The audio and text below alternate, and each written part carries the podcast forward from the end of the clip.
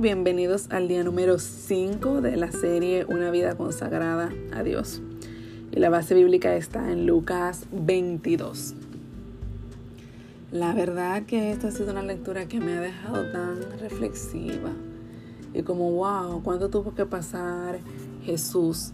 Pero a la vez me quedo con la enseñanza que, que me dejó esta palabra en este día y es esa actitud de servicio y esa mansedumbre y esa actitud de oración en los momentos difíciles. Si leemos aquí en este capítulo, Lucas 22, vamos a encontrar diferentes subtítulos. Podemos empezar con la institución de la Cena del Señor, de cuando Jesús le habla a sus discípulos de la grandeza en el servicio. Y me gusta mucho el versículo 26 donde dice, mas no así vosotros, sino sea el mayor entre vosotros como el más joven y el que dirige como el que sirve. O sea que Jesús nos deja esa actitud, Él nos predica con el ejemplo de que realmente la grandeza, la trascendencia del ser humano está en esa disposición de servir. Recuerdo en una ocasión estaba en un espacio de, un espacio de trabajo y estábamos haciendo una charla comunitaria y eso. Y alguien dijo, ese no es mi trabajo, yo no voy a servir. Y para mí fue como tan chocante, como, wow, tú tienes la oportunidad de servir a las personas ancianas, de servir a las personas que tienen alguna condición de salud, tú siendo una persona joven y tú te pones por encima, tú te das como superioridad. Y la verdad, eso hace varios años, eso tiene que hacer algunos siete años, y mira que nunca se me ha olvidado, se me ha quedado con enseñanza de que me libre Dios de en algún momento yo creer que ser grande es que me sirvan, que ser grande es estar por encima de los demás.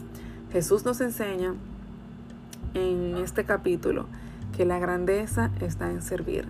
La grandeza está en dar a los demás, la grandeza está en alcanzar al necesitado.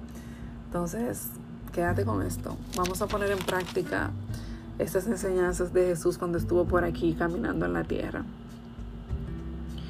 Y otro punto que me gusta mucho, que me llamó la atención mientras leía, es cuando en el versículo 40 Jesús le dice, cuando llegó a aquel lugar, les dijo, orad que no entréis en tentación. Entonces definitivamente la oración es esa herramienta que Dios nos ha dado para acercarnos a Él, esa herramienta para buscar consuelo, esa herramienta que tenemos para buscar fortaleza, esa herramienta para expresar gratitud. Entonces, en todo momento podemos venir con un corazón agradecido, con un corazón necesitado delante de Dios y no va a ser desechado. Entonces, gracias, qué bendición tener este canal de la oración. Así que aprovechémosle. Y otro que me gustó mucho es cuando Jesús está ante el concilio que lo están acusando. Y él, perdón por la frase, pero él ni se inmuta, o sea, ni se molesta en defenderse.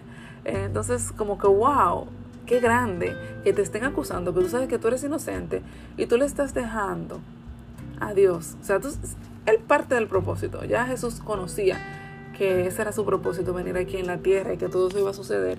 Pero humanamente, como que, wow, me están atacando y yo no me estoy defendiendo.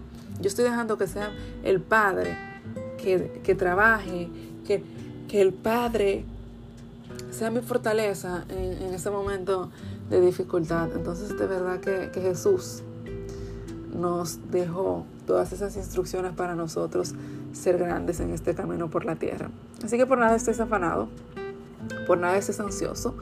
Si te estás juzgando, si te estás, si te estás señalando, procura, como dice la Biblia, que sea mintiendo, que sea calumnia y no gastes energía en tratar de demostrar que tú sí puedes, no gastes energía en tratar de decir que tú no eres culpable, sino simplemente ten ese corazón en paz con Dios, de que tú estás haciendo las cosas correctas, no para el hombre, sino para Dios y ya por añadidura entonces que nos beneficiamos lo que estamos en tu entorno. Eso es lo que quiero compartir contigo en este aprendizaje.